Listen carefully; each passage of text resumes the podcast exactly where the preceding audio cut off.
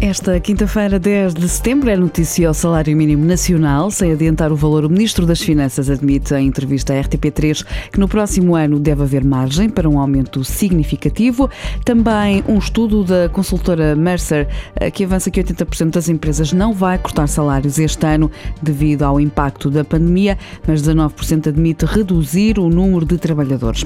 Entretanto, o Conselho de Ministros reúne esta manhã para decidir as medidas a implementar a partir de terça-feira dia em que o país entra em situação de contingência devido à Covid-19.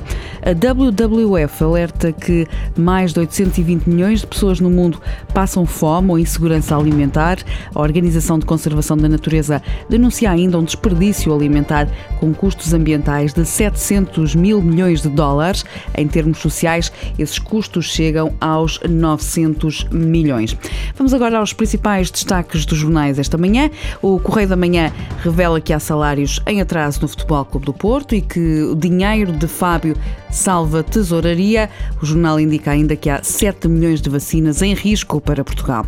Já o público destaca uma entrevista de Marisa Matias, a candidata às presidenciais, diz que Ana Gomes nunca lhe pediria que desistisse e ela também não lhe vai pedir isso.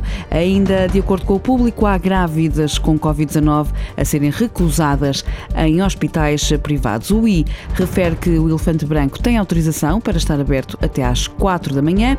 A revista Visão aborda o risco do regresso às aulas, que está apontado para a próxima semana. Já a sábado, sublinha que os casais que não conseguem ter filhos nem com 11 tratamentos.